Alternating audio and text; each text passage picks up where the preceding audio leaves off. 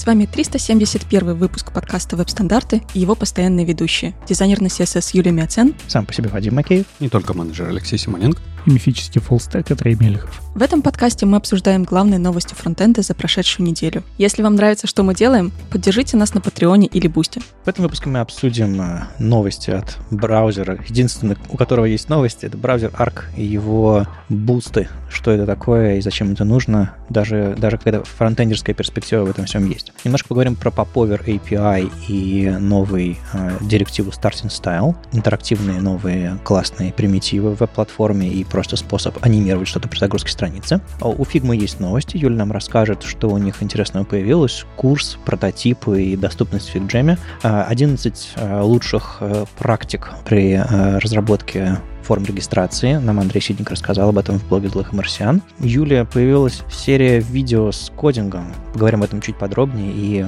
подключайте по воскресеньям, смотрите, что Юля делает. А Лия Виру совершенно недовольна и расстроена и отказалась от приватных полей в своей библиотеке. А, обсудим, что случилось и что с этим делать. Ну и в конце мы засунули JavaScript в JavaScript с помощью WebAssembly. Зачем, кому это нужно и куда мы с этим зайдем. В самом-самом конце немножко понердим.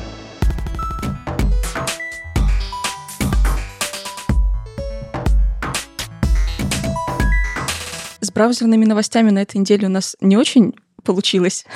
Никаких новостей Хрома или э, от Safari. Поэтому сегодня обсудим немножечко новостей Арка если кто-то помнит, что такой браузер есть. Да, мне кажется, мы в каждом эпизоде обсуждаем, как вам нравится, что Arc такой классный браузер. Ну, давайте еще вот обсудим. Угу.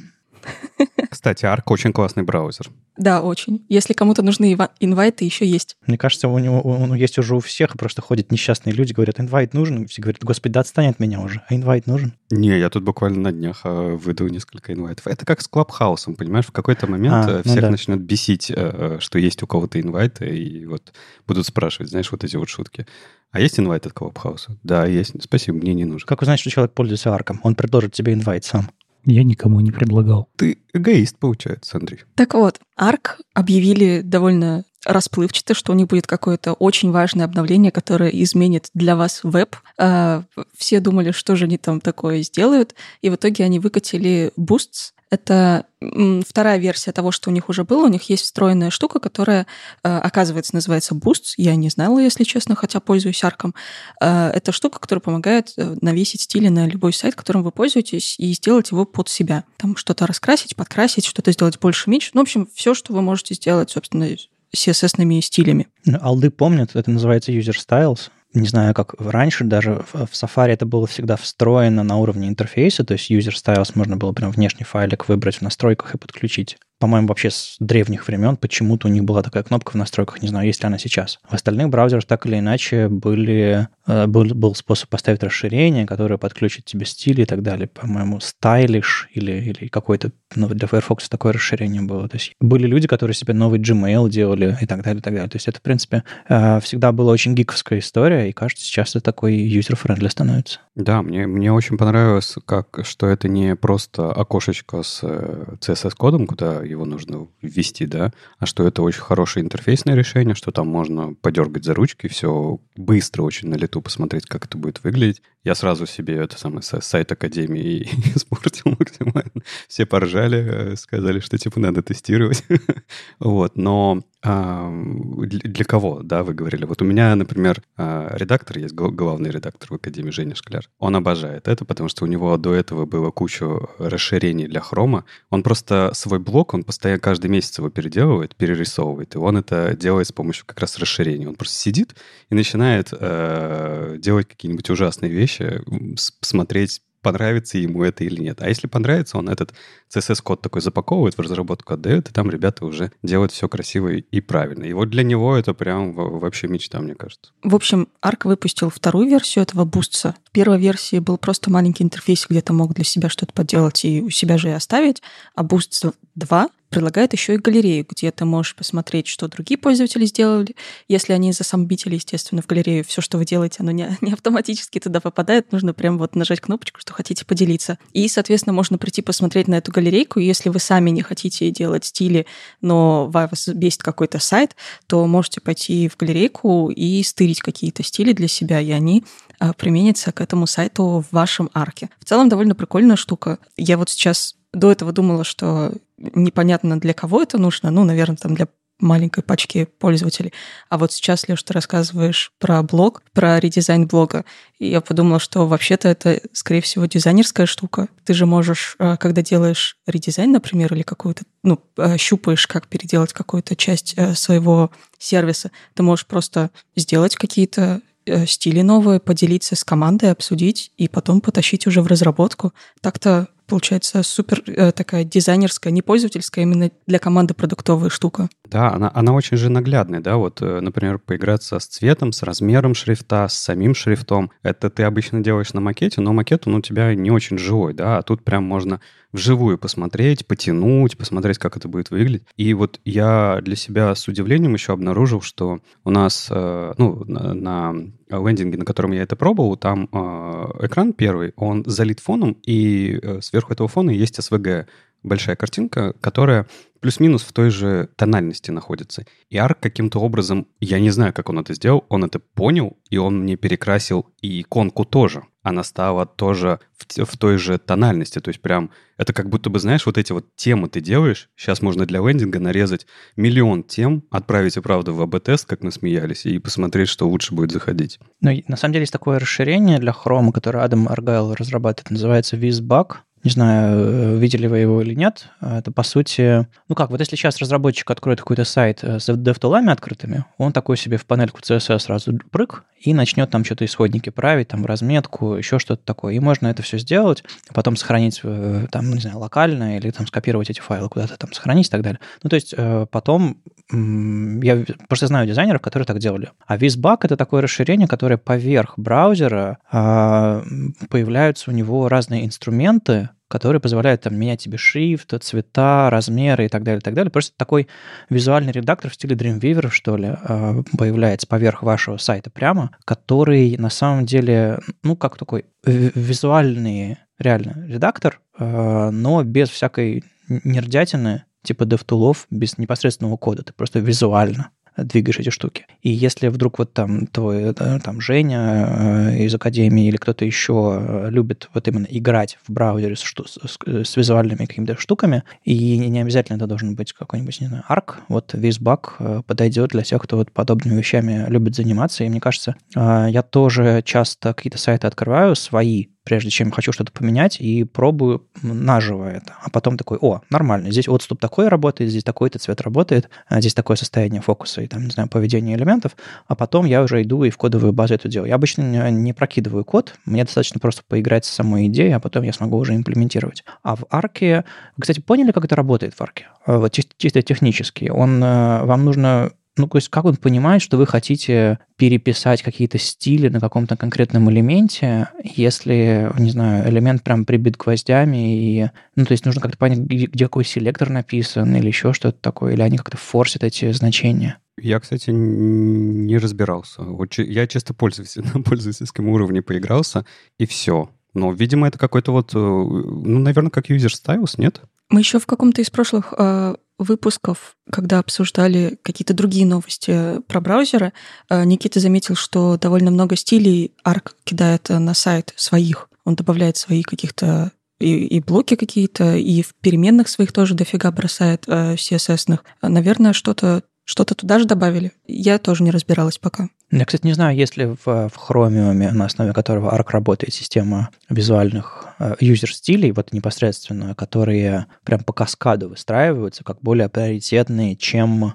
стили разработчика или стили браузера. Потому что, по идее, вот в каскаде user styles должны быть важнее, чем все, все другие, поэтому не нужно какие-то усилия делать. Скорее всего, они это патчат, то есть они просто прокидывают на страницу и делают им, не знаю, important или еще что-то такое. Знаешь, я сейчас посмотрел, э, там же есть, э, помимо вот этого визуального инструмента, есть возможность открыть э, редактор CSS JS-кода. JS-код, кстати, тоже можно добавлять поверху, если что. И в этом редакторе CSS-кода, где ты можешь именно сам записать, да, что ты хочешь, там есть пипетка, которая позволяет на странице выбрать селектор, элемент, который ты хочешь э, каким-то образом перестилизовать. И эта пипетка очень прикольно видит э, селекторы сейчас, ну, прям вживую смотрю, и она тебе дает возможность э, не только скопировать сам селектор, но и селекторы, которые связаны с ним. То есть он прямо их набор дает тебе. Ты его берешь, вставляешь, и вот я смотрю, что он, в принципе, там для обычного блока, для обычной секции с каким-то внутри дивом, с классом еще, он так и пишет section пробел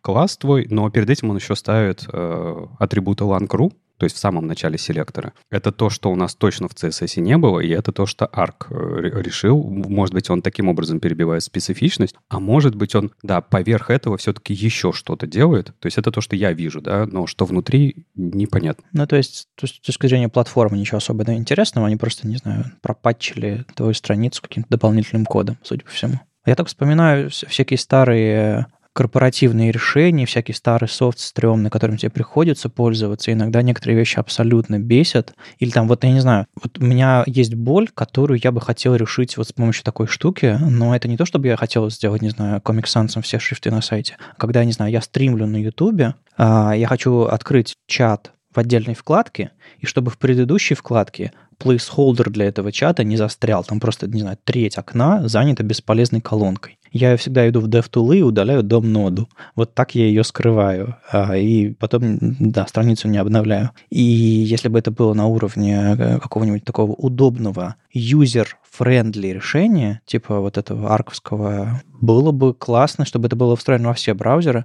но Короче, мне, мне кажется, что они сделали очень крутую штуку не с точки зрения самой фичи, это как бы пользователь Arc скажет, я пользователь, пользователь другого браузера, Firefox. Мне кажется, что с точки зрения яркой фичи браузерной для пользователя, это было очень классное решение. Оно игривое, оно классное, оно э, позволяет классный маркетинг сделать этому всему. Оно позволяет вам реально решить какие-то боли, э, просто поиграть. В общем, мне кажется, прям ну, классная фича. Они делают очень много последовательно, кажется, как браузерная компания, Browser Company, а, они делают очень много последовательных а, и классных решений в, в мире пользователя. Поэтому я чем дальше, тем больше я смотрю и думаю, слушайте, а кажется, у них есть право на какую-то часть рынка приличную. Угу, поэтому э, приходите за инвайтами, мы их раздаем, не забывайте. А я, я хотел еще добавить то, что я заметил. Э, во-первых, они подумали о безопасности, это круто. Э, Юля вначале сказала, что это не только,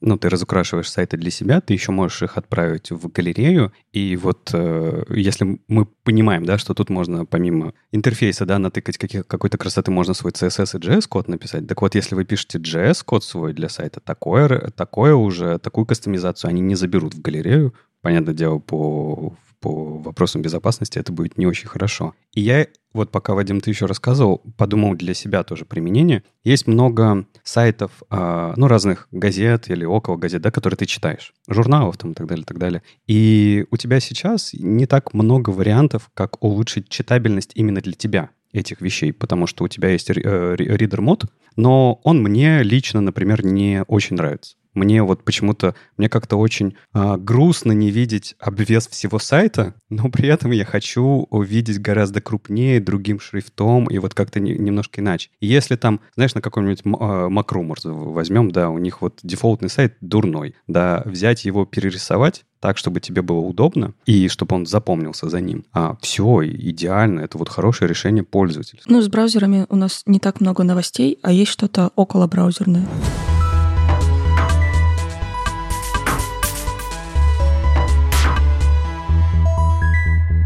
Ну да, у нас тут есть э, новости э, по следам Google I.O. и вообще по следам будущих, вернее, в ожидании будущих релизов Chrome. И э, Юна Кравец рассказала про Popover API, а Брамус про, про интересную штуку. А, ну, давайте по порядку. Так, Popover мы в прошлом эпизоде уже обсудили. Это новый атрибут, который позволяет вам делать попапчики. И в прошлом эпизоде мы говорили про то, как Хида Деврис предлагает вам не просто делать поповеры. Я кратко объяснил, что это такое, а делать так, чтобы они были размечены всякими ари-атрибутами и прочими делами. Так что идите предыдущий эпизод или э, ссылки тоже в шоу-ноутах к предыдущему эпизоду читайте. А тут Юна Кравец э, в блоге Chrome Developers рассказала более подробно про весь этот API и даже немножко заглянула в будущее, что его ожидает. И на самом деле я много чего из этой статьи узнал, потому что я э, слишком глубоко по Power не копал, а так-то он в 114 Chrome, то есть в следующем релизе Chrome, если я не ошибаюсь, а, будет стабильно доступен и все такое. То есть э, там они уже, естественно, в статью встроили бейзлайнчик, э, ну, набор, набор браузерных логотипов, что в 114 Chrome и в 114 Edge, не очень полезная информация, и в превью в Safari есть. Соответственно, это все, видимо, ну, в течение этого года появится во всех стабильных браузерах. А, вряд ли оно успеет появиться, не знаю, в двух последних версиях браузеров за этот год, но, видимо, уже в следующем году он будет типа по бейзлайну весь зеленый, по крайней мере, по ощущениям. В общем, а какие подробности добавились в этой статье, которые, я не знаю, не осознавал в, в предыдущих вариантах? Ну, еще раз коротко. Вы нажимаете на кнопку, у которой есть атрибут popover target, и там внутри прописан айдишник. И какой-то элемент э, с атрибутом popover и подходящим айдишником открывается. По умолчанию атрибут popover прячет этот элемент. То есть это как атрибут hidden. Вы делаете, а у этой штуки display none, например. Так вот, э, нажимая на эту кнопку, вы открываете этот поп-ап. Какие еще интересные нюансы есть? Э, например, э, внутри этого поп-апа вы можете добавить другую кнопку с таким же атрибутом э, popover target, таким же айдишником, то есть который будет ссылаться на родителя этой кнопки, по сути. Но можно добавить дополнительный атрибут popover target action, и этот action, например, выставить значение hide. То есть внутри вашего поповера может быть кнопка, которая этот поповер закрывает. То есть у вас получается такой диалог. Что еще? А, когда этот поповер открыт, он попадает автоматически, без всяких z-индексов 9999, он попадает на самый верхний слой вашей страницы. У браузеров есть специальный внешний самый высокий слой, в котором может оказаться только один элемент. Ну, есть нюансик, там могут оказаться несколько элементов, но тот, который открылся позже, будет, будет сверху и так далее. И э, popover автоматически попадает туда, то есть он перекроет все, все, что было до сих пор, где какой бы там z-индекс вы не написали. Это тоже интересно. И более того, этот слой, самый верхний, он отделен от всей остальной страницы еще и backdrop ом. То есть двоеточие, двоеточие backdrop, псевдоэлемент, вы можете застилизовать, сделать его, не знаю, там, темненьким, светленьким, blur какой-нибудь сделать, и э, тем самым отделить ваш поповер, несмотря на то, что он типа light, и при нажатии мимо него закрывается, при нажатии Escape тоже закрывается, и он не такой серьезный и модальный, как... Э, да, вообще он, он совсем не модальный, как элемент диалог, но тем не менее бэкдроп все равно доступен, чтобы каким-то образом подсветить и, и э, обозначить этот поповер. И э, что важно, об этом отдельная статья выходила, сейчас углубляться не будем. Важно, что когда вы, не знаю, на root е или на элементе HTML задаете ваши кастомные стили, а, backdrop их не наследует. То есть backdrop не наследует стиль из корневого элемента. Об этом важно помнить, поэтому если вы там свои кастомные свойства раскидываете на root, вы можете написать root, двоеточие root, запятая два двоеточия backdrop, и тогда backdrop получит ваши, не знаю, глобальные переменные. А так-то он не в глобальном scope е. Но это, но это, повторюсь, отдельная тема. Как-нибудь об этом, может быть, еще поговорим. Ну и вообще э, у этого э, popover action может быть это, это, э, значение show и hide, то есть можно сделать одну кнопку, которая открывает ваш popover, потом закрывает. Этот поповер может иметь значение не просто как бинарный атрибут поповер, а у него он может иметь значение popover manual, то есть это значит, что вы откроете поповер, но он не закроется сам, а, вы можете открыть другой поповер, несколько они, их, могут быть открыты, и вам нужно будет тогда руками, вернее, с помощью JavaScript его закрывать. В общем, много всякого, много всяких подробностей обнаружилось, которые делают из этого не просто простенький атрибутик, а которые делают из этого прям систему для создания открывашек таких, Дальше в хромах и в остальных браузерах, я надеюсь, тоже появятся всякие а, якорные позиционирования с помощью Anchor. И тогда можно будет этот поповер привязывать непосредственно к кнопке. Очень удобно привязывать непосредственно к кнопке, на которую вы нажали, без абсолютного позиционирования, а с помощью там специальной системы, а, достаточно умной и так далее, и так далее. В общем, ребята потихонечку выкатывают очень-очень большую систему примитивов, которая позволит нам делать интерфейсы гораздо удобнее, без кучи ручной работы и э, доступно по умолчанию. Как мы в предыдущем эпизоде говорили, Safari э, в Technology Preview и вообще Chrome в стабильном релизе уже в 114 внедряют, э, ну, он будет стабильный скоро, э, внедряют фокус менеджмент, то есть фокус с вашей кнопкой попадает на поп обратно, и, в общем, все становится доступным по умолчанию. Немножко Юна упоминает разницу между поповером и элементом диалог, почитайте. Там главная идея в том, что диалог, он прям модальный-примодальный, и вся остальная страница становится инертной, и пока вы какое-то действие в, в диалоге не закончили, вы оттуда не должны вы, типа, выйти. Ну, в общем, это, это разные интерфейсные паттерны. А так э, надо готовиться. Мне было бы интересно, конечно, посмотреть, есть ли возможность это как-то прогрессивно улучшать, вернее, даже, даже, даже фалбэчить на старый браузер с полифилом, вот это было бы мне интересно, потому что я прямо сейчас вижу всякие use cases для этого, но, естественно, с поддержкой э, одного стабильного хрома в ближайшее время маловато поддержки, придется ждать прям долго. Слушай, а такое... Я, на самом деле, пока ты говорил, тоже думал об этом же, что когда использовать-то. То есть э, тут такая проблема, что вроде как э, нормальный полифил для этого не сделать, ну, либо ты будешь слишком огромную кодовую базу тащить, и тут же опять, и тут опять вопрос, а зачем? И вот знаешь, и хочется, но вот надо как бы ждать. Я еще, знаешь, что подумал? А интересно, ну вот если мы не говорим про диалог, а про поповер не модальный, да, когда он... Ты же можешь их открыть множество, и вот интересно, Escape он тоже будет менеджить? То есть, типа, он будет их от фокуса к фокусу закрывать? По умолчанию, когда просто поповер или поповер равно авто, что одно и то же, а, он э, только один из них может быть открыт. Mm. Первый закроется, когда откроется второй. А если у тебя поповер manual, тебе нужно будет его руками закрыть э, с помощью там JavaScript API, например, или с помощью другой кнопки э, Action Hide.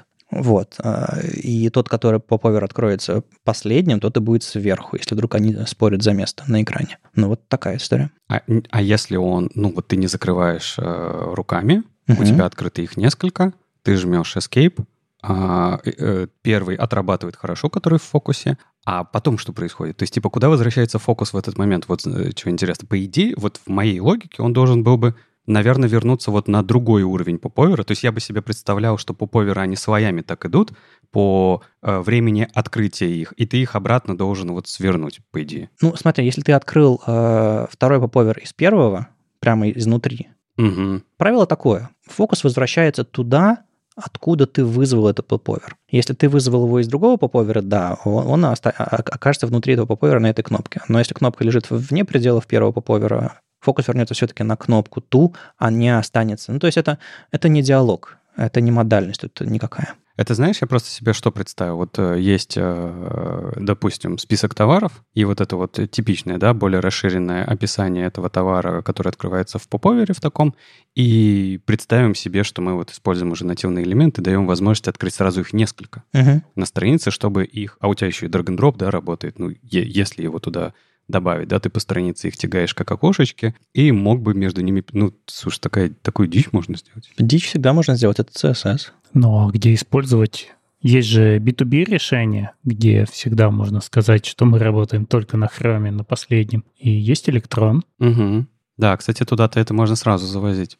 Слушайте, а я, знаете, что хотел вас еще спросить? Это же все инициатива OpenUI, да? который потихонечку допиливает нативные э, элементы, которых очень не хватало в, в браузере.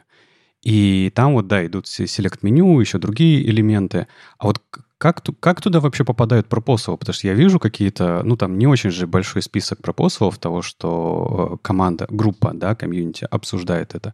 А вы уже погружались э, в то, как это вообще происходит и откуда появляются эти элементы? Как вообще определяется, что в первую очередь хочется завести в веб? Ну, история такая, что они где-то года три, мне кажется, уже, а может быть и больше, э, они начали вообще с такого нуля, с такого с такой чистоты и пустоты, э, практически священной, я, я, я поражаюсь. Они просто сели и подумали, окей, давайте сходим по сайтам в интернете, на скриншотим, какие там есть контролы. То есть представляешь, насколько далеко они вообще начали? Какие есть задачи у пользователей? А, давайте, давайте посчитаем. Потом, типа, смержили одни контролы в одни группы, другие в другие группы, а, описали их поведение, фичи и так далее, так далее, так далее. На основе этого нарисовали, спроектировали такие коробочки. Вот это, внутри этой коробочки есть кнопка, при нажатии на нее открывается другая коробочка, то есть прям совсем э, грубые прототипы. И из этого потихонечку, потихонечку, вот э, медленно, но очень верно, они начали формировать примитивы. И на основе этих примитивов появились первые реализации, там select меню, вот прям совсем, совсем экспериментальным, по-моему, там года полтора назад появилась в Chrome реализация. И вот потихонечку они вот в эту сторону идут, и э, мне кажется, нет контролов, которые они не пощупали, поэтому прям проползал на этом этапе, а, скорее всего, будет встречен, слушай, мы это обсудили два года назад, вот иди почитай. То есть э, э, работа мощнейшая, а, и кажется, из этого получаются реально классные взвешенные элементы. И, кстати, единственные встроенные стили, которые сейчас по этим поповерам идут, по-моему, это двухпиксельная э, черная рамочка, которая у поповера появляется, когда на нем атрибут есть, и все. То есть вам не нужно бодаться со встроенными браузерными стилями, особенно, не знаю, как с какого-нибудь селекта, который не отменить или отменить частично. В одних браузерах можно, в других нельзя, но что это такое просто стерильные элементы. Рамочка исключительно для того, чтобы элемент не потерялся на странице, когда вы, не знаю, проектируете что-то. А вот этот, э, э, ну, с диалогом понятно, э, что он тоже, скорее всего, оттуда. А details элемент, он, он тоже от OpenUI появился? Не, кстати, диалог появился раньше, чем появилась группа, чем группа вообще начала работу. Details Summary тоже это отдельная тема. Это в рамках VAT-VG все, по-моему, появилось спеки и обсуждений там. То есть OpenUI, он скорее по, по следам, типа, нам нельзя стилизовать select, и мы хотим меньше JavaScript, чтобы всякие интерактивные штуки делать на страницах. Это с другой стороны ребята копают. Там Microsoft и Google, и кто-то еще в этом всем Mozilla точно участвует. Э, на самом деле у них э, раз в неделю созвоны, я даже там в копии есть, я иногда заглядываю, когда у них интересные темы есть, они прям, прям реально community group, который регулярно созванивается, там были а, представители, вот Jhey Tompkins э, этим всем занимался внутри Chrome DevRel команды, но он, он ушел, из, и я не знаю, кто теперь из Google там этим всем занимается. В общем, классные, классные люди делают что-то полезное, и это наконец начинает появляться в браузере браузерах. Это, это прям очень хорошая идея. Ладно, и последняя штука про, про новинки, которые появляются в ближайшем хроме, вот это появится в 115-м Chrome Canary, а, вернее, уже есть в канарейке, если вы поставите ее. Это Starting Style. Мне кажется, мы уже обсуждали в эпизоде про свойства, вернее, про, про директиву add initial, которая описывает стиль для какого-то элемента в момент его инициализации. То есть, если он появляется на странице, не знаю, вставлен с помощью JavaScript, или просто вся страница загрузилась и начинает рендериться, в этот момент эти стили срабатывают как э, поверх, что ли, тех, которые уже прописаны в CSS. То есть, условно говоря, если вы э, сделали transition какому-то, transition какому-то элементу, не знаю, с, с, с желтого цвета на прозрачный, он не сработает потому что сразу отрендерится вот эта вот вторая часть, потому что transition э, не произойдет между чем и чем он будет происходить. Страница отрендерилась, и все. А тут есть дополнительный стиль, который э, вам говорит, до отработки всего он сначала желтый, а потом срабатывает transition. И сейчас это все называется не initial, а starting style, и вы можете определенному э, элементу написать starting style какой-то, и он тогда отрендерится сначала, прежде чем сработает обычный стиль этого элемента. И, собственно, Брамус э, Ван Дам у себя рассказывает в, в статейке в блоге. Сначала был трейдик в Твиттере, а потом он статейку из этого сделал о том, что э, это классная фича, которая, например, и он приводит, приводит пример поповера, того же самого, который мы сейчас обсуждали, позволит поповер э, красиво показывать, потому что изначально он display none, а из дисплея нано анимировать не получается, и этот, э, в частности, Starting Style вроде бы как поможет анимировать подобные вещи, которые изначально спрятаны, потому что появится дополнительная, дополнительный уровень описания стилей, который говорит, что он как бы вот изначальный, но не изначальный. Есть еще дополнительный шажок, который можно сделать и какой-то трансишн показать. Это классно, потому что сейчас, не знаю, заходишь на сайт, э, и он тебе красиво вплывает, не знаю, заголовочек слева, картиночку справа, ну, всякие все эти штучки для, для лендингов э, классные. Э, это сделано на, на JavaScript, на прокрутке, еще на чем-то. Э, и если это все можно будет э, сделать просто на уровне CSS, просто рядышком с вашим стилем написать конечный вариант такой, но при, при инициализации, когда что-то появляется на странице, чтобы пользователь это смог заметить, например, то есть вы добавляете новую, новую карточку на страницу. И в момент ее появления было бы классно в CSS простыми CSS свойствами описать, что типа пусть эта карточка, не знаю, моргнет красным. Мол, пользователь, у меня новая карточка здесь появилась. И теперь это можно будет сделать без JavaScript, без, без расставления всех этих классов и прочего. А, очень, очень классная фича. А, тоже такой не, не фундаментальный сдвиг, но это точно нельзя было раньше сделать никак с помощью CSS, а теперь будет можно. В статье очень сильно не хватает бейзлайна. Это да. Ну, э, что в случае, кстати, с, с Юной, что это э, Chrome Developers сайт, а не WebDev, они проводят границу, что типа как только это все кросс-браузерное, это появляется на WebDev. А как, ну, или, по крайней мере, другие браузеры очень активно этим занимаются. А как, пока это Chrome Only, это все на Chrome Developers. А это вообще в статье Брамуса это вообще личный блок. Э, но я думаю, он еще просто не успел бейзлайн внедрить. Зачем вам baseline? В арке не работает, а в бейзлайне не написано Работает оно в арке или нет? Ну, начинается. Андрей, ты не понимаешь. Baseline — это но, но новый хайп, э, этот, э, hype word. Нужно как бы вставлять его везде, будет хорошо. Леш, ты пропустил эпизод, в котором мы, э, мы, мы, мы обсудили, что baseline — это полезно и хорошо. А, а я не говорю, что любой hype word — это не полезно и не хорошо. Полезный, хороший hype word, все, все нормально. Ладно, поговорили про CSS, а, всякую, всякую графику и прочее, но откуда у нас все появляется? У нас все из фигмы появляется. Давайте вернемся к основам, что ли. Юля, расскажи. Расскажи.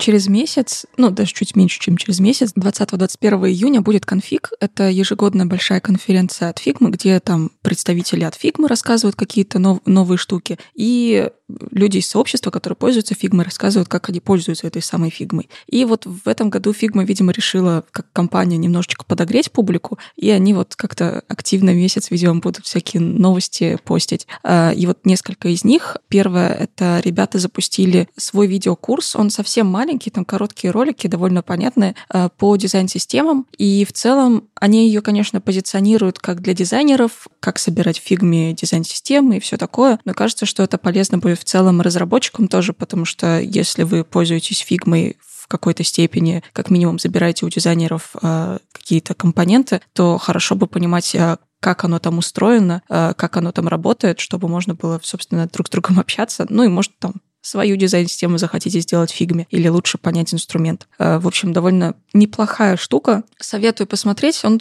правда, совсем короткий курс, там ролики небольшие, но довольно симпатично и понятно, э, и всякие новые штуки используются, которые на данный момент есть. Вторая штука — это они э, обновили прототипы, и вообще они говорят, что на конфиге будет какой-то что-то они, в общем, изменят такое, что прям прототипы фигми будут прям какие-то прям волшебные. Я не знаю, что, но уже в Твиттере ставят ставки, что там будет, и некоторые думают, что они будут сразу в реакте. Юль, Юль, Юль, вспомни, пожалуйста, как Арк нам подогрел и что в итоге выпустил. Поэтому это градус ожиданий нужно очень сильно занизить, чтобы потом не расстраиваться. Да-да-да. Э, ну, я не рассчитываю вообще, что они что-то будут в React э, экспортировать. Это вообще, по-моему, ну, во-первых, зачем? Во-вторых, э, во-вторых, другие фреймворки тоже обидятся, знаете. Да, вообще-то. Ну, в общем, не знаю, что они там такое покажут, но сейчас они выпустили обновление, у них появился State Manager, для компонентов и вообще для страниц на прототипах. И теперь, когда вам дизайнер будет передавать э, прототип, где можете кликать по интерфейсу, посмотреть, что там происходит, обратите внимание, что когда вы переходите по страницам или с каким-то компонентом взаимодействия, теперь это не просто странички меняются от одной к другой, а там действительно что-то происходит. То есть по нажатию что-то появляется, убирается, и как-то оно, в общем, взаимодействуют друг с другом эти компоненты. И при переходах между страницами страницы тоже запоминают, откуда это было, и могут возвращать тебя в нужное место. Поэтому э, что-то поменяется точно в работе дизайнеров, но навряд ли дизайнеры будут предупреждать своих разработчиков, потому что, ну, когда появилась новость, и когда они начнут прототипы передавать, уже все забудут, что это что-то новое. Поэтому просто, чтобы лучше обратили внимание на какие-то новинки. И последняя новость, которая появилась не так давно, э, ребята все еще работают над фигджемом и активно над ним работают, улучшают. Опять же, обещают чего-то на конфиге показать, не знаю чего. Но э, сейчас они выкатили в фигджем доступность. Теперь можно пользоваться фигджемом только с клавиатуры. Говорят, что скринридеры тоже теперь его нормально читают. Не знаю, не проверяла, но клавиатура действительно работает. Пока что это, естественно, как у них всегда там бета-эксперименты, все такое. То есть э, они с себя снимают всю ответственность, если что-то пошло не так. Но в целом ребята идут в сторону доступности, и даже прототипы у них тоже э, стоят под плашкой бета для доступности. То есть там что-то скринридеры могут считывать с ваших прототипов тоже. Ну вот, э, если немножко поговорить про FigJam, потому что в FigJam чуть больше появилось, э, они выпустили отдельное приложение для, э, для iPad. Вот, и у меня на iPad уже три конкурирующие между собой платформы. Это Mira, FigJam и Freeform. И я вот, ну ты вот говоришь, да, что они добавили доступность, но мне так кажется, ну, работа с клавиатуры внутри, но мне кажется, это не самая большая необходимость с моей точки зрения, потому что ты этим пользуешься чаще всего ручкой или еще чем-то для того, чтобы как раз делать схемы, рисовать схемы. Ну, я, по крайней мере, да, пользуюсь. А, для того, чтобы какие-то вот такие вот, ну, не майндмэпы, но то, что, что-то, знаешь, организующее некоторую информацию для того, чтобы с ней дальше работать. И вот с точки зрения самого приложения для iPad, оно вполне себе на уровне находится с э, Miro и с э, Freeform. Ну, Freeform, в принципе, попроще, э, в отличие от всех остальных. Вот. И тут как бы окей, молодцы. Я только не знаю, вот где мне теперь э, этим заниматься, потому что ты же обычно это делаешь не только для себя, но и для того, чтобы взаимодействовать с командой, а команду туда нужно всю затаскивать, да, это у всех должны быть Figma-аккаунт и так далее, так далее. И вот, вот тут вопрос. Я хочу добавить немножко про, про, про доступность э, вот этих всех интерфейсов, все эти виртуальные доски мультипользовательские, а, они очень активно взлетели во время пандемии, э, локдауна всех э, в, рамках образовательных всяких э, систем. Поэтому, в частности, что Мира, что сейчас FigJam и Figma вкладываются в доступность всего этого, потому что образование должно быть универсальным, доступным э, и так далее. И это прям, э, не знаю, сидят в классе люди и занимаются на основе этого всего. Это у них виртуальная доска, у них там какие-то задания расписаны, еще что-то такое. Всякие там презентации, просто создание нового контента. Это все, естественно, не ограничивается ситуацией, когда у вас есть, не знаю, там э, Apple Pencil на, на iPad. Это все, это все гораздо шире, и, мне кажется, главное преимущество всех этих систем, их, то, что они работают в браузере и то, что они работают на самом, самом слабом, слабом э, железе, на самых простых э, ноутбуках э, и планшетах. Так что э, та же самая Мира в прошлом году собирала ком- прям целую команду, которая занимается именно доступностью всех этих решений и э, активно над этим работает. Э, запустились, прогремели, а теперь давайте сделать так, чтобы этим могли пользоваться все. Не, с, с этим согласен, да. Да-да-да. Это важно. На самом деле это все новости на сейчас. Э, до конфига осталось еще три недели, и мне кажется, что в ближайшее время они будут много еще чего-то такого постить и много писать об этом. Э, навряд ли это будет что-то большое, потому что, скорее всего, они самое что-то интересное и вкусное приберегут для конференции. Но, видимо, что-то э, будут еще постить, так что на следующих неделях тоже принесу чего-нибудь интересного от Фигмы. У нас, наверное, что-то еще есть про дизайн. Я не уверена, но, возможно, не только про инструменты, но и про дизайн в общем.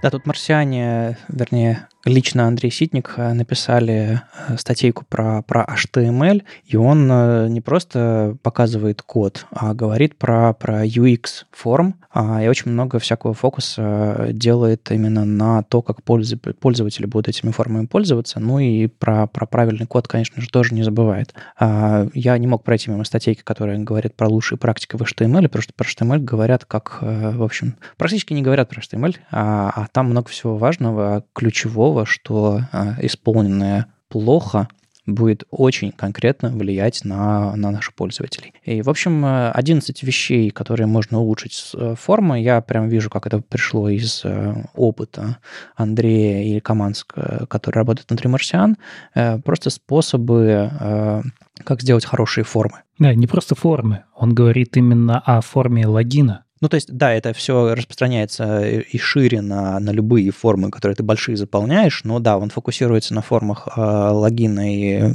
регистрации, э, и в частности, не просто так, э, в самом начале есть большое прям интро про то, что форма это классно, но если вы можете избежать этих форм, И, например, не просить у пользователя пароль, сделать регистрацию по ссылке и всему остальному, и прям такое интро про Authn, про, про всякие там способы, как, как, как, как регистрироваться на сайте без пароля и все остальное.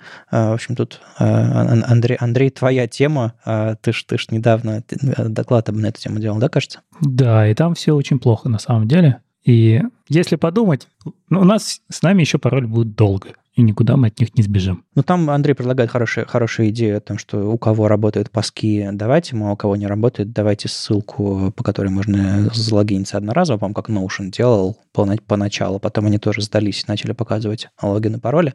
А я, на самом деле, как переехал на Manager, и, в общем, на эту тему особо не парюсь, но э, на одном моем аккаунте гугловском паски включился, и я, когда есть возможность им воспользоваться, я радостно смотрю э, на, на свой веб-камеру, свой планшет и, и логинюсь через нее. Мне, мне нравится. Я еще пока не дошел до проблем, связанных с синхронизацией логинов между устройствами, еще всем таким, но базово уже работает. Андрей в основном говорит про всякие штуки, которые можно улучшить именно в разметке вашего кода. Например, я очень часто встречаю, а, как пользователь password-менеджеров и вообще а, как человек, который зашел в настройки браузера и заполнил, заполнил всякие настройки, связанные с, авто, с автозаполнением, типа имя, адрес и прочие всякие штуки, чтобы браузер мне помогал заводить какие-то поля в огромные формы, которые мне приходится периодически заполнять. Там, не знаю, там а, гостиницы, самолеты, какие-то бюрократические формы, еще что-то такое. Очень здорово браузер умеет подсказывать. Если разработчики интерфейсов а, не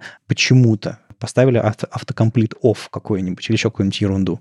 И, естественно, Андрей советует. Э, автокомплит — это атрибут, в котором задавать значения. Username, current password, э, адрес, там, первая часть адреса, вторая часть адреса, какой-нибудь, какой-нибудь там, не знаю, номер карты и прочее. Есть э, конечный, вполне себе адекватный список значений атрибута autocomplete. Пожалуйста, пользуйтесь им, потому что никто не любит заполнять формы. Все хотят поскорее добраться до цели. И если вы не помогаете этим, этому пользователю, то, ну, не знаю, даже вот когда мне приходится заполнять большие формы на мобилках, а, если люди не пользуются типами полей, там, тип email, тип URL, там, дата и прочее все остальное, мне приходится а, продираться сквозь клавиатуру. У меня еще клавиатур несколько на телефоне, а, там, типа, английская, Grammarly, немецкая, русская. Я между ними жонглирую, там, пытаюсь найти свои точки, собачки, все эти спецсимволы, которые мне нужны. Это чудовищный experience. А если вы добавите, не знаю, какой-нибудь э, подходящий автокомплит, если вы добавите подходящий тип поля, если вы добавите атрибут input mode хотя бы, который мне подходящую клавиатуру откроет, я вам скажу спасибо, потому что точечка у меня будет прямо на основной клавиатуре, а не где-то там спрятанная или там собачечка, еще что-нибудь такое. Это все, это все здорово. А, периодически Андрей сваливается в статье в, в реплике типа «семантика хорошо, все, что кликается, должно быть кнопкой или ссылкой». Ну, наверное, да, видимо, если приходилось в опыте э, видеть, какая плохая разметка на сайтах. Об этом тоже важно упоминать, но не то, чтобы это связано с формами, но, видимо, в рамках форм, если вам нужно что-то спрятать, показать, если вам нужно куда-нибудь нажать, открыть на отдельной странице, это, естественно, не div и span, это кнопка или ссылка. Правда, он делает какое-то адское допущение и пишет button, запятая a, курсор pointer. Так не делайте глобальные селекторы по атрибутам, господи, по атрибутам, по тегам. Come on, ну, Нельзя так. Это, мне кажется, не, не, самая, не самая яркая часть статьи и совершенно точно проблематичная. А если у тебя CMS, где ты не можешь? Есть же все-таки варианты, когда ты... Вот у тебя нет других вариантов. Всегда есть варианты. А, в общем, не забывайте об этом. И, кстати, во времена а, всех этих а, современных форм, которые отправляются JavaScript, а не атрибутом action на теге form, Андрей все-таки напоминает, что тег form позволяет браузерам понять, что это форма. Во-первых, у скринридеров есть специальные способы навигировать по формам на странице, то есть из одной формы попасть в другую и вообще понять, какие на странице есть формы. Это удобно. Во-вторых, э, нажатие Enter э, внутри поля сабмитит эту форму и так далее, и так далее. Более того, Андрей об этом здесь не говорит, но если у вас форма отправляется а, с помощью JavaScript, ничто не мешает вам, если у вас есть адекватный какой-то endpoint на бэкэнде, сделать fallback, написать нормальный экшен и отработать нормальное поведение формы с помощью JavaScript, то есть перехватить, если вам это нужно. А, тогда это все достаточно декларативно будет описано в самой форме, и а, в ситуации, когда что-то у вас там не сработало, или вы о чем-то не подумали, улучшить конкретный user experience. А если дизайнер попросил вставить форму в форму, например, Вы заполняете форму, но вы не залогинены. И там должна нарисоваться еще одна формочка, в которой должен быть логин. Не все, что находится одно внутри другого, на самом деле находится внутри другого. Нарисуй это поверх не вставляя это в форму в форму. Ну, короче, да, есть варианты, есть э, в, HTML способы на конкретную кнопку, конкретную кнопку декларативно привязать к конкретной форме, э, не на уровне вложенности, а на уровне там привязки э, по атрибутам и айдишникам. В общем, мне кажется, разметка достаточно, вернее, HTML достаточно гибкий, чтобы даже в таких сложных ситуациях разобраться, а форму в форму вкладывать плохая идея. А плейсхолдеры, лейблы, все эти знакомые способы, как там лейблы можно без айдишников оборачивать вокруг чекбоксов, как э, атрибут placeholder это не лейбл, это не описание поля, особенно потому, что когда вы внутри поля находитесь, вся информация про него скрывается. В общем, а, много, много UX, много всякого про пользователей, а, про, про, про состояние фокуса, про, про, про валидные инвалидные поля. Мне кажется, это все довольно хорошо. Мне немножко удивляет, что он а, называет способ отправки, отправки формы с помощью JavaScript Ajax, и тут же показывает пример с фетчем, но... Да ладно, тебе это устоявшее слово. Это хайп-ворд тот самый. Я уже забыл слово Аякс, честно говоря. Когда я его встречаю, я вздрагиваю. Слушай, ну там же Аякс — это XML. Ну, понятное дело, что никто всерьез не воспринимает этот термин. Это уже устоявшееся, ну... Дело, дело не в XML, просто, ну, мне кажется, люди уже как-то в основном перестали называть э, отправку асинхронных данных на сервер Аяксом. Это знаешь, как это самое? Если ты скажешь, какая твоя любимая жвачка и что там должен быть обязательно вкладыш, это тебя выдает в тебе твой возраст. Так и тут. Это просто Ajax выдает возраст э, разработчику. Вот и все. А ты, Вадим, как бы предложил fetch slash XHR? Кстати, XHR звучит лучше, чем Ajax. JS Network Request? Да нет, просто э, отправка формы JavaScript. Все. Какая разница, там э, XML есть или нет? Э, и, и что конкретно под капотом используется. Неважно. Короче, Ajax.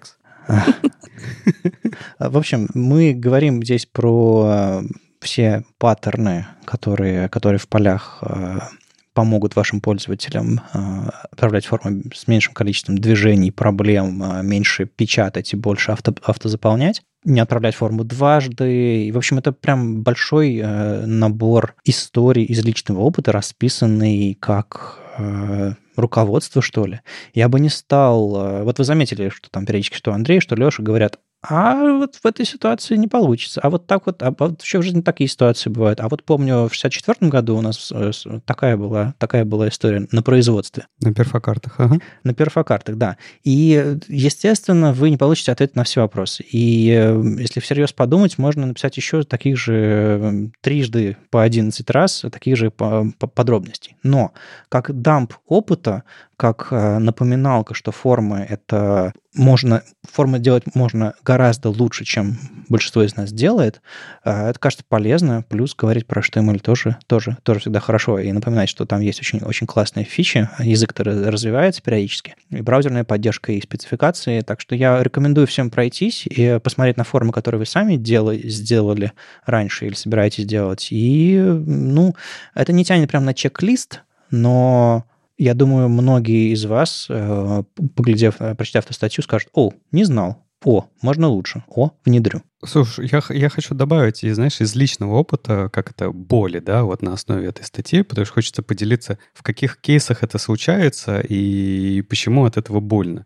Вот ты рассказал про клавиатуру, которых у тебя много виртуальных, да, это вот э, один из таких примеров. А меня очень сильно прям раздражает, и я почему-то такое довольно часто встречаю на самом деле. Когда у тебя есть форма смены пароля, вот, казалось бы, возьми эту статью, прочитай, у тебя никогда таких проблем не будет. Но, тем не менее, кто-то не прочитал еще, и возникают формы, в которых три поля, э, одно — это твой текущий пароль, и два — это новый пароль. И как можно умудриться так, что когда у тебя происходит подстановка пароля, она происходит не в, не в те поля, а просто за, заменяя. Я не понимаю, как, как, это, как можно написать такую форму, что типа у тебя просто, знаешь, весь UX просто к чертям пошел. То есть даже не UX, функциональность пошла к чертям. И вот эта статья, она хороша тем, что да, тут простые примеры, простые базовые принципы, но, по-моему, они должны быть в голове там каждого разработчика, который делает формы, чтобы просто понимать, как именно будут пользоваться твоей формой, чтобы у людей было удобство.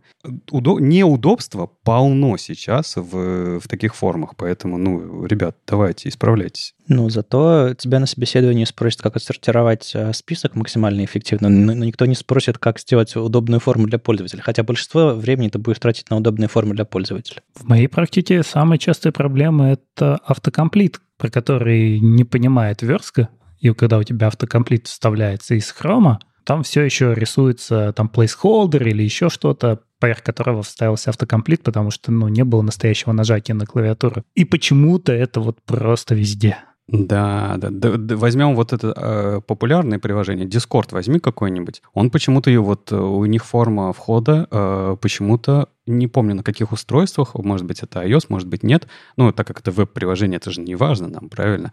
Оно почему-то не, не отдает в систему информацию о том, что это форма входа, и нужно как бы сделать подстановку из твоих э, этих самых паспорт-менеджера, да, э, пароль. Тебе нужно его вбивать постоянно руками. Меня так это раздражает. Типа, почему? Почему я должен? Сделайте уже что-нибудь с этим. В общем, друзья, порадуйте Лешу, сделайте его жизнь. Жизнь так непростая. А э, сделайте так, чтобы Леша однажды зашел на сайт, нажал одну кнопку и улыбнулся, потому что все поля в этой чудовищной форме заполнились автоматически. Да, давайте. Ну ладно, это все очень такое глубоко практическая штука, чтобы в понедельник все внедрили, ну, максимум во вторник, мы проверим. А если вернуться к каким-то более, что ли, фантазийным и менее практическим вещам, а, тут Юля по выходным кодит на CSS, а, и теперь делает это на YouTube а, в серии видео. Юля, расскажи подробнее.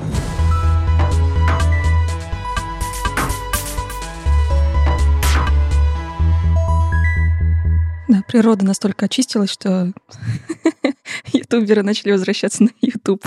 Вот Вадим вернулся на днях. А, я не то чтобы вернулась, скорее это все-таки дошла до ютуба. А, да, я возродила обратно свой канал и по выходным выкладываю видео про CSS, про анимации и в общем, все, что около этого. А, пока что есть одна рубрика, это Santa CSS, где я как раз а, показываю, как что-нибудь на CSS сделать. А, поясняю всякие свойства и все, что там есть, всякие функции. Посмотрим, что будет дальше, пока не знаю. Пока что CSS анимашки. Ну, ну, понятное дело, что есть, есть прям, прямо целая сцена людей, которые э, любят делать что-то красивое на CSS, и внутри этой сцены есть свои трюки. Ну, то есть, грубо говоря, если э, человек, который вчера кодил HTML-форму на CSS, сегодня сядет рисовать на CSS, ему придется изобретать кучу велосипедов. Типа, как кружочек сделать? Э, ну, там, наверное, border radius.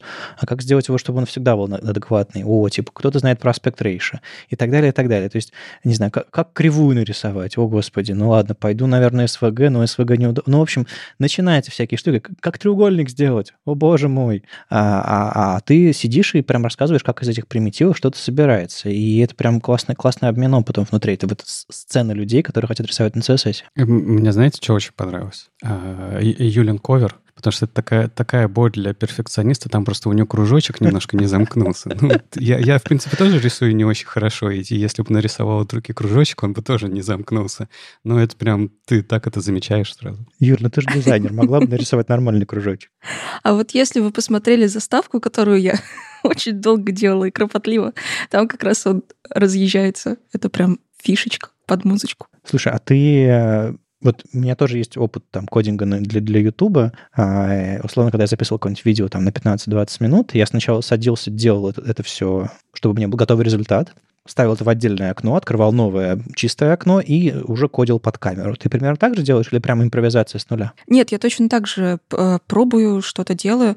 Э, ну и сейчас у меня есть э, задача, хочется эм, как-то по-другому одно и то же сделать, хотя ты знаешь, что у тебя там есть привычный какой-то паттерн, который ты все время используешь, и когда начинаешь его опять писать, такой, так, так, так, нет, я вот сейчас возьму и использую что-то, чего я не использовала, чтобы показать это. Поэтому, да, здесь с импровизацией не получается, нужно, ну, я пишу пишу все заранее, и потом, когда уже записываю, иногда что-то меняю по ходу, когда понимаю, что я опять повторилась где-то. Но в целом, да, это э, самая лучшая импровизация — это записанная импровизация.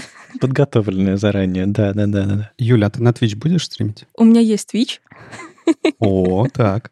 Но я пока не готова. Почему? Ну, почему? Давай. Там, там есть много разных э, рубрик, помимо игровых. Да, я знаю. Но на самом деле Мы с Вадимом еще виделись на конференциях зимой, я говорила, что вот я там, у меня там были другие идеи, что можно на Ютубе запустить, но оказалось, что это очень сложно сидеть перед камерой, когда ты один в комнате и что-то писать, еще и с умным видом это рассказывать. Это очень тяжело физически эмоционально оказалось. Поэтому я сейчас вот начала с того, что я э, знаю и в чем я себя комфортно чувствую.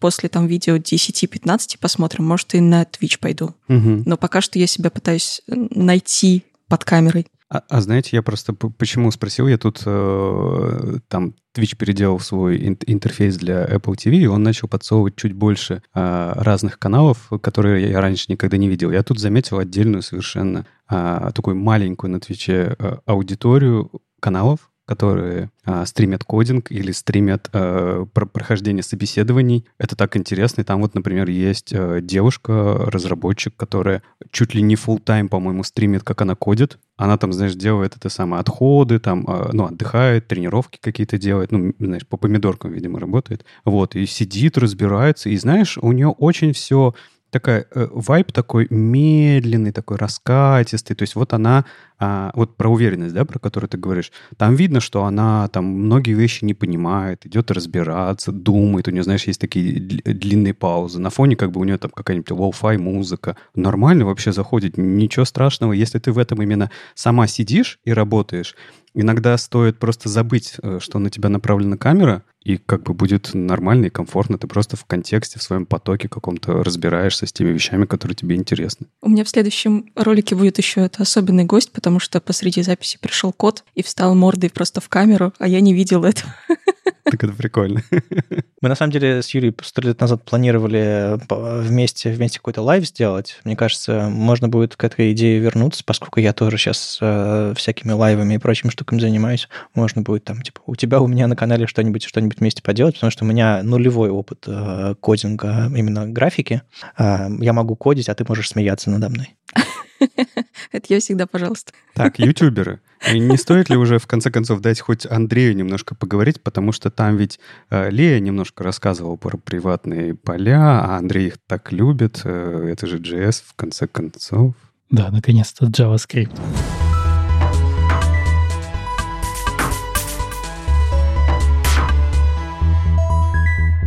Лея Веру написала небольшую заметку, но такую достаточно жесткую о том, что приватные поля в JS это плохо, и из своих библиотек она их выпиливает. Несмотря на то, что она была прямо амбассадором этого всего, очень горела, одна из первых их внедрила в ColorJS, например. Несмотря на то, что некоторые инструменты их тогда не поддерживали, она продвигала, все равно это будет везде, поэтому приватные поля — это классно.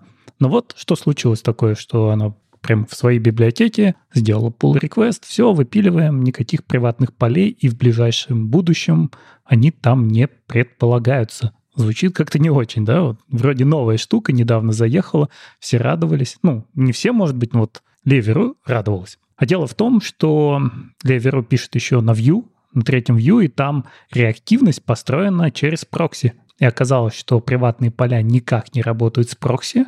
Это достаточно ожидаемая вещь, потому что прокси-объект — это другой объект, и из другого объекта твое приватное поле никогда не будет видно. И у нас нет никаких protected полей, которые можно было бы хотя бы отнаследовать, как-то нет. У нас есть только приватные поля. И вот такая вот случилась проблема, потому что сломана важная часть, которая нужна не только Vue, но и некоторым другим решениям, например, там Mave, я, кстати, им не пользовался, а, но там тоже реактивность построена на прокси-объектах. И самое здесь неприятное — это то, что, что может случиться. Вот как раз про что Ли говорит. Вы сделали библиотеку, у вас все работает. Вы ее сделали на приватных полях, все хорошо, вы ее положили в NPM, кто-то ее взял и у себя не может э, с ней сделать вот в нужном ему виде, разрешенном в JavaScript, обыкновенный прокси он не может поставить потому что там были приватные поля, и все, и у него все ломается. Ну, то есть вы сделали какой-то геттер, который достает значение из приватного поля,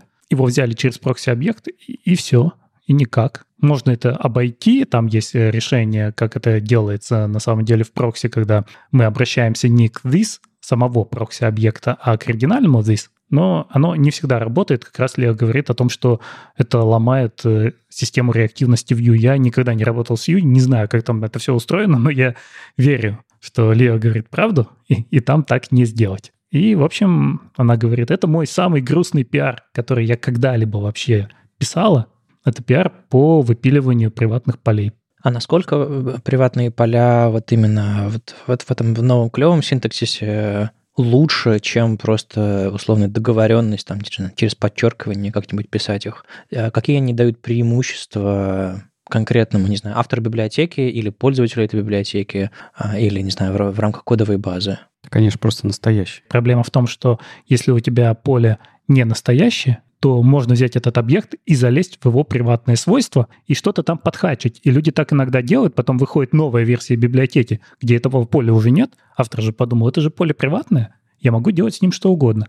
А у людей все разваливается, потому что они не смогли сделать через публичные методы и залезли в приватные поля и подхачили. И здесь вот как раз настоящие приватные поля, они дали нам возможность сделать такую инкапсуляцию – Конечно, у нас есть другие решения. Можно сделать через символ, можно вынести в замыкание как-нибудь.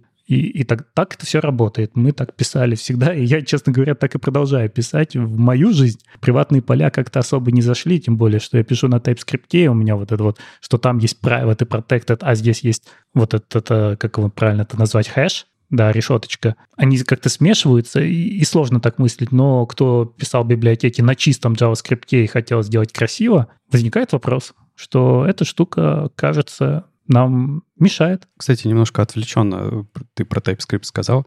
А в TypeScript нету э, вот этого ключевого слова private, которое бы э, потом компилировалось бы в решеточку? Нет, нет, это невозможно, потому что как раз ломаются все эти наследования, и они сказали, это будет жить отдельно. У нас есть слово private, а есть решетка. Можете использовать то, что вам больше нравится. Угу. Так а, а что делать? Вообще вот эту проблему насколько она серьезная, что приватные поля не могут с прокси работать, и насколько ее следует э, исправлять какими-то будущими пропосалами, вот на твой взгляд, Андрей? Ну, здесь, э, кстати, Ли отвечает на комментарии, где пишут, э, так зачем вы пользуетесь Vue? Возьмите Svelte, там все работает. Там реактивность построена не так. Но проблема не в этом. Ты поставляешь библиотеку. Ты ее поставляешь людям, которые хотят ей воспользоваться так, как это допустимо в принципе. И мы что им напишем в документации? Моя библиотека, в общем-то, работает, только не делай прокси. Так а что делать-то? Я, я не понял, что, что, что, какой вывод мы делаем из этого всего? Пожалуйста, консорциум э, веб-стандартов, давайте выберем какое-то решение. Типа мы приватные, мы против приватных полей везде, где их нужно использовать с прокси, потому что это невозможно, или что? Вывод, наверное, в том, что сам процесс обсуждения TC39, который был, он был с большими спорами, и поля протолкнули все равно. И они появились. Хотя очень много людей говорили, что это странно, что, может быть, не нужно их завозить, э, что они вот так работать не будут, но они появились. И значит, здесь что-то немножко сломано. Потому что это довезли до продакшена, но непонятно, нужно ли оно сейчас. Можно ли им, в принципе, пользоваться. Я вот немножко, э, пока ты рассказывал, погуглил, и на самом деле не очень видно каких-то новых, свежих обсуждений, что с этим делать. Есть э, старые обсуждения еще двухлетней давности о том, как это все должно жить вместе. И там, как я понимаю, это то, о чем ты говоришь, да, что типа были большие обсуждения, а, чтобы это затащить правильно. И, видимо, э, там есть какие-то... Я, я не разбирался в этом вопросе, но, видимо, есть какие-то причины, почему оно так существует и так заехало, да. Наверное, это это единственный, возможно, способ, возможный был тогда. Но что делать? Тут view надо переписывать или все-таки как, как поступать-то? Просто не использовать приватные поля в этом случае? Ну, Ли ответила. Да, не использовать. Не использовать и все. И, и, в общем-то, продолжать жить по этой конвенции, что да, там нижнее подчеркивание — это приватное поле, и туда не лазите. Мне норм. Мне норм. Но проблема в том, что силы-то потрачены, до продакшена дотащили, а пользоваться этим так никто нормально и не начал. А те, кто начали, в итоге откатили. Вот такая ерунда. Но с другой стороны, если вот мы откатываемся к э, полям с нижним подчеркиванием, э, наверняка у каждого есть история, как их это спасало, когда э, они брали библиотеку или какой-то фреймворк, который так или иначе э, где-то как-то не работал, и вот только за счет таких подхаков э, мог себе здесь и сейчас все решить, а не ждать, когда там кто-то что-то поправит, изменит и так далее, и так далее. То есть была раньше такая возможность. А вот это вот в приватное все убрать, это уже такой, знаешь, серьезный enterprise какой-то софт, там надо прям идти, как бы филить баг, и там что ждать, пока тебе его поправят, и, и все, ждать, и все. Вообще эти приватные поля с решетками, они противоречат духу фронтенда. Во фронтенде все можно подхачить, везде можно подлезть. Кроме символов и замыканий. Ну, да, ладно. В чем-то Леша прав. Э, если у нас есть такая потребность, то почему бы ее не реализовать? Тем более иногда ну, можно сделать это незаписываемым объектом, да, точнее полем, только читаемым. Это работает. Но в целом, если приходится залезать э, на такую глубину и хачить, то зачастую лучше идти дальше и делать pull request библиотеку. Иногда мы встречаемся с тем, что автор библиотеки говорит, нет, мне это не нужно, но тогда мы ее форкаем и живем на форке. А, а что делать? Вот знаешь, если вспомнить, э, если я э, мне вспомнить свой опыт проектирования разных э, интерфейсов э, не на JavaScript, а в языках, где были приватные публичные поля, где ООП это было что-то понятное и близкое. А там, в принципе, ну, приватные поля нормально жили, нормально все существовали, но они исключительно использовались в тех, ну, то есть это, знаешь, это не э, поле по, по дефолту, да, это вот ты очень четко понимаешь, что это тебе никогда снаружи нигде не может потребоваться, а если потребуется, ты вокруг него строишь э, API, да, который у тебя экспозит э, взаимодействие с этим полем. И когда я делал э, что-то похожее на JavaScript, то же самое было. Э, ты просто в символы это запихиваешь, а, если тебе нужно, ты строишь вокруг этого публичный API, но ты не запихиваешь туда все подряд. Да? Это вот исключительные а, случаи, а все остальное у тебя плюс-минус находится публичным, даже если э, тебе не нужно, даже если тебе не надо экспозить это как API, да, что типа эти, этой переменной, например, никто не пользуется, этим значением никто не пользуется, но оно как бы существует, потому что оно не приватное. Ну и окей, ничего страшного. Ну если разработчик себе залезет не туда, куда надо, и все испортит, но он же потом может и исправиться, правильно, и все, и все нормально. Но в любом случае, если вам это не нравится, вы можете написать себе свой собственный JavaScript и положить его куда-нибудь в WebAssembly.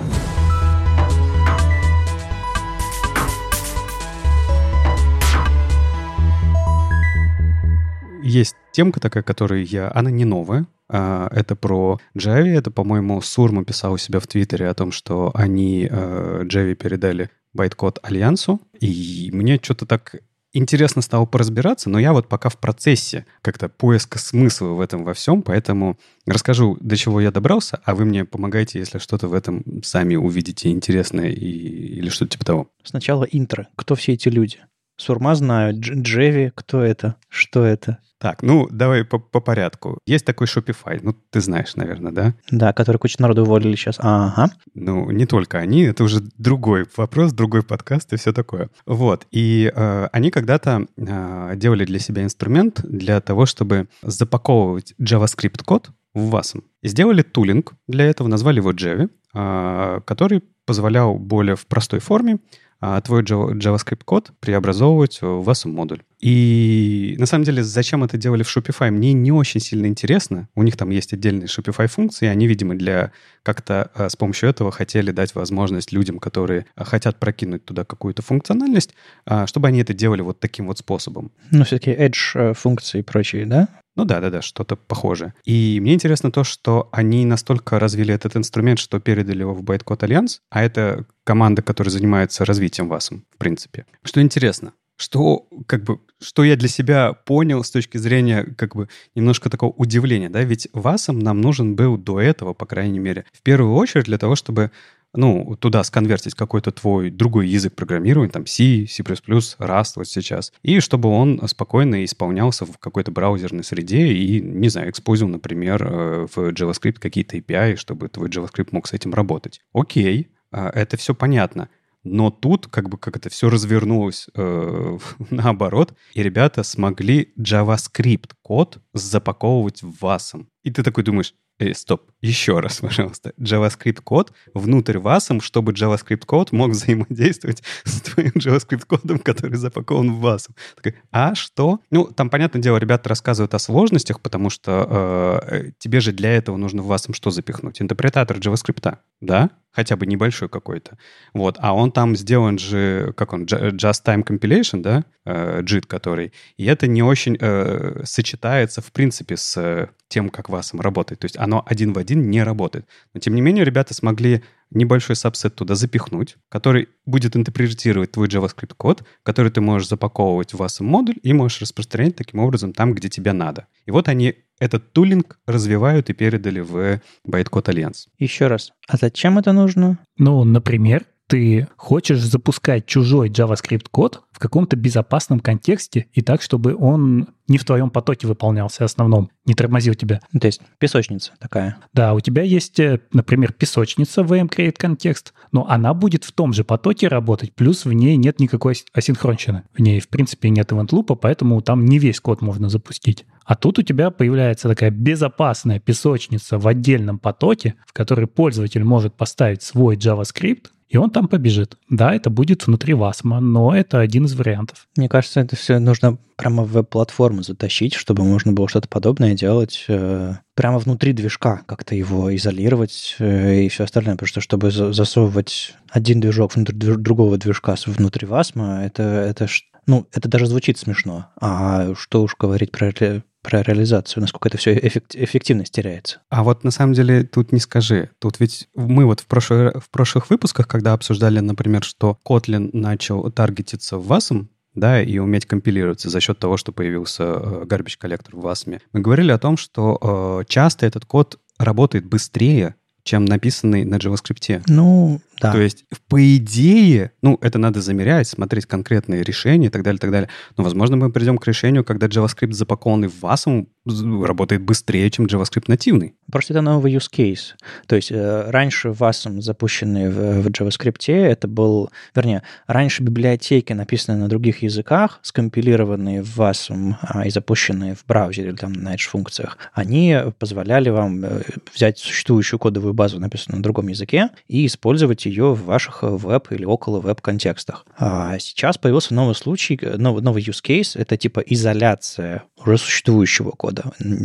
И так случилось, что его можно еще и на JavaScript написать, а, если подкинуть туда еще JavaScript-движок. Так вот, я, я к чему говорил чуть раньше, что надо придумать какой-то другой способ изолировать код JavaScript, кроме как э, шипить его внутри Wasm с JavaScript-движком. То есть вот, вот э, было бы классно вот в эту сторону двинуться. Use case, видимо, для этого есть, э, и временное решение тоже для этого есть, но мне кажется, это можно сделать лучше. Да, конечно, нам не хватает какого-то режима вот создать воркер безопасный, песочницу, положить туда код и прочитать только результаты, чтобы вот там абсолютно изолированная среда была, нам не хватает. Но это одно из решений, потому что у тебя воркер-то все равно запустит еще один движок JavaScript. Ну, у тебя отдельная вкладка, это отдельный контекст, где тоже запускается своя VM. -ка. И это дороже будет, чем запустить здесь WebAssembly. И даже по поводу производительности как достигается зачастую производительность? Ты же можешь снять с кода, который ты хочешь запустить какие-то метрики и перекомпилировать движок максимально оптимизированный вот под этот конкретный код.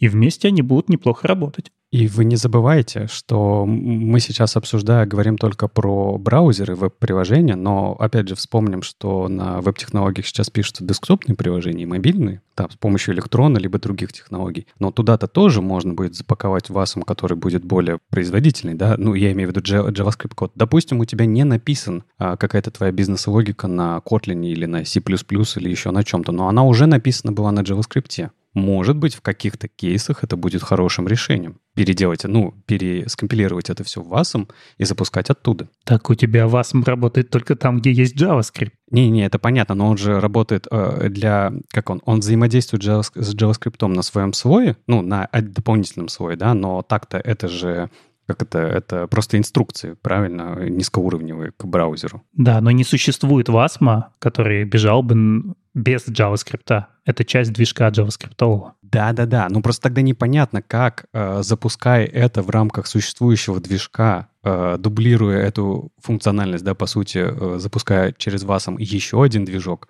оно в принципе работает нормально. Оно же должно как бы удваиваться, да? Ну, не удваиваться, но как-то должна быть дополнительная нагрузка. Но, тем не менее, оно как-то оптимизировано и нормально работает. Ну, также работает, в принципе, все вот эти решения, когда мы слышим .NET завезли в браузер или Java завезли в браузер, все они построены так, что внутри WASM у тебя запускается движок, вот этого языка, и в нем исполняется уже код. Это, эту штуку мы уже проходили не раз. А кто-нибудь мне объяснит, почему в слове JavaScript они слово Java написали курсивом э, в, в readme на GitHub, и вот у нас в сценарии тоже Java написано курсивом. Я просто, когда вижу слово Java, даже внутри слова JavaScript, я чуть-чуть вздрагиваю. Э, может, местные мемы. Не знаю, я, я не видел обсуждения этого всего, но ты прав, у них и правда Java почему-то курсивом. Ладно, хорошо. Почему типа, бы и нет? Знаешь, это самое JavaScript, который мы компилируем, но что-то очень сильно похожее на Java. Наверное. В общем, интересный виток отдельный. А, то, что они передали это все в Bytecode Альянс, мне кажется, значит, что это уже не история одной компании, которая решала это для себя чисто, что а, в этом есть смысл. И если это будет под крылом общей группы, которая разрабатывает, в принципе, все ВАСом решения, наверное, это будет хорошо. И, возможно, это... Ну, окей, мы там с вами не видим сейчас э, от этого многое кейсов, да, которые можно было бы использовать здесь и сейчас. Но если мы хотим, чтобы вот эти веб-технологии, да, они выходили за рамки браузера, точнее, браузер был бы средой исполнения кода, да, а не обязательно это было бы вот окошечко, да, где с адресом, куда мы вводим это все, а скорее как такой рантайм, да, с помощью которого мы запускаем разный код. И так у нас появляются десктоп-приложения, мобильные приложения и так далее, и так далее.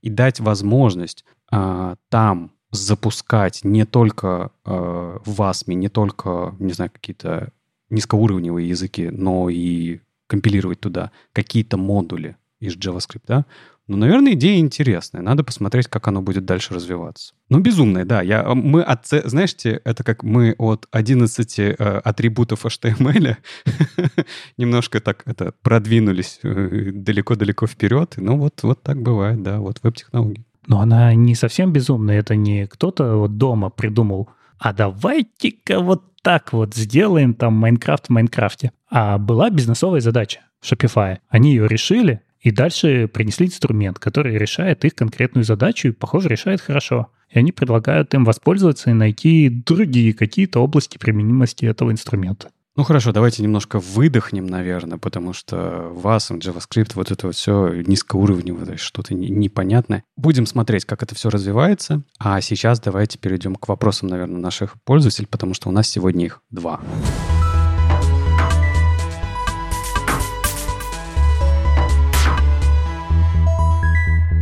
Александр у нас э, задал вопрос дизайнерский. А, есть устоявшиеся обозначения переключателей темной и светлой темы, луна и солнышко. Как корректно их отображать?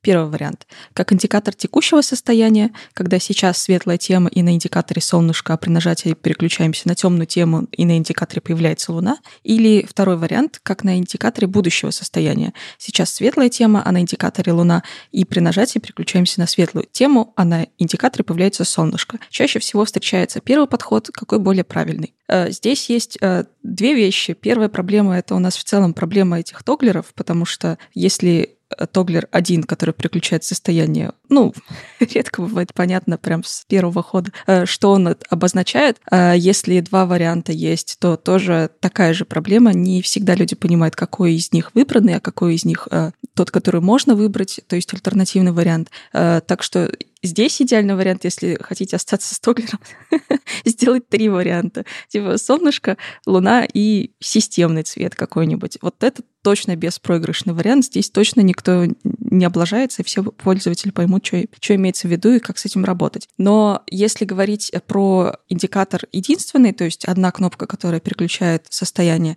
э, к сожалению, сейчас у нас нет такого какого-то гайда, правила в вебе, которое бы какая-нибудь, не знаю, ассоциация сказала, что вот так делаем, но у Nielsen Norman Group есть э, хорошие советы в целом по дизайну, и один из них, э, когда не знаешь, что делать, обратись к физическому миру и посмотри, как все устроено в физическом мире, то есть с теми предметами, которые люди привыкли работать. Например, э, есть в машинах кнопки, которые делают также переключений между состояниями в камерах, в лампах со светом, в других штуках. И там часто бывает такое, что э, есть какой-то еще, например, световой индикатор, и вот ты нажимаешь, он появляется, это как наша вот солнышко, луна, и ты получаешь мгновенный э, отклик, то есть у тебя что-то начинает работать, плюс на кнопочке загорается какая-то штука, которая показывает, что вот пошло дело. На камерах точно так же есть вот этот вот э, рек, кружочек красный, который тоже обозначает, если он загорелся, значит работает, не горит, значит не работает. И, наверное, здесь более правильный подход будет обратиться к физическому миру, и если вы работаете на рынок, в котором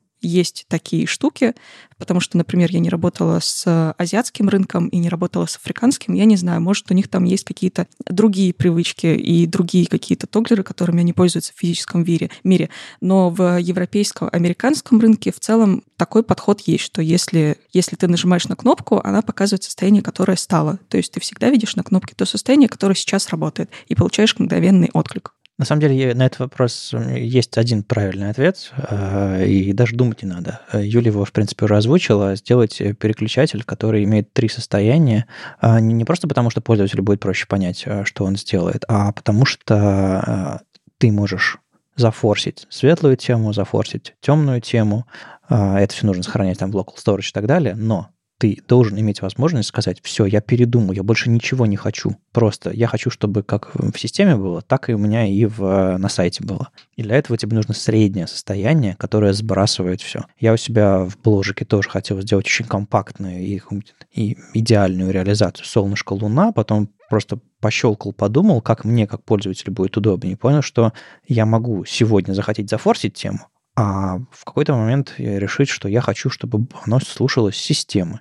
И очень часто в интерфейсах нет такой возможности. Поэтому три позиции — системный, а, форсинг темного, форсинг светлого а, — это максимально близко к тому, как пользователю будет удобно. И с точки зрения когнитивной, то есть ты просто видишь контрол первый раз и думаешь, а, чего? И с точки зрения просто дополнительной фичи сбросить все в системные настройки. А какую же пиктограмму ставить на системное? Солнышко, Луна и... Солнце, Луна. Э, есть э, иконка, она часто используется, когда у тебя пополамная иконка, то есть половинка Солнца, половинка Луна. Как говорили в моем детстве, видимо, еще в Советском Союзе, лучшая рыба — это колбаса, а лучшая иконка — это слово. А, light, авто, dark. Ну или аналогично аналогично на, на любых других языках, которые вам нужны. Ладно, еще один вопрос, а, на него будет очень быстрый ответ. Максим спрашивает, можно ли с помощью CSS закрепить элемент вверху Visual Viewport, если открывается интерактивный виджет, например, виртуальная клавиатура, можно ли это сделать? А, в Safari не работает, у Брамуса есть исследования, есть стандартизация. В общем, Максим, черт его знает. Это был первый вопрос, который у нас появился в чате, а, куда мы, куда мы позвали всех, кто нам помогает на Патреоне и на Бусте. А, и я просто принес его просто чтобы сказать вам спасибо еще раз за то, что нас поддерживаете, а во-вторых, а, это очень узкая, очень такая а, навороченная тема. Вы, в принципе, дали ссылки на исследования Брамуса про визуальные вьюпорты и на предложение по стандартизации, и тут добавить нечего. Непонятно, что с этим делать. И если а, кто-то слушает, мы ссылки на это все дадим, а если кто-то слышит и знает решение, пишите нам тоже на почту, мы это озвучим, или там заходите в чат в наш для тех, кто нас поддерживает, и давайте там обсудим. Задачка сложная, ждем, пока браузеры внедрят это все, или новые стандарты придумаем. А так, э, Максим, удачи! С вами был 371 выпуск подкаста «Веб-стандарты» и его постоянные ведущие. Дизайнер на CSS Юлия Мяцен. Сам по себе Вадим Макеев. Не только менеджер Алексей Симоненко. И мифический full-stack Андрей Мелихов. Слушайте нас в любом приложении для подкастов или на ваших любимых платформах. Не забывайте ставить оценки и писать отзывы. Это помогает нам продолжать. Если вам нравится то, что мы делаем, поддержите нас на Patreon'е или Бусти. Ждем ваших вопросов на подкаст собака webstandards.ru. Мы обязательно ответим на самые интересные. Слышимся на следующей неделе. Пока. Пока. Пока. Пока.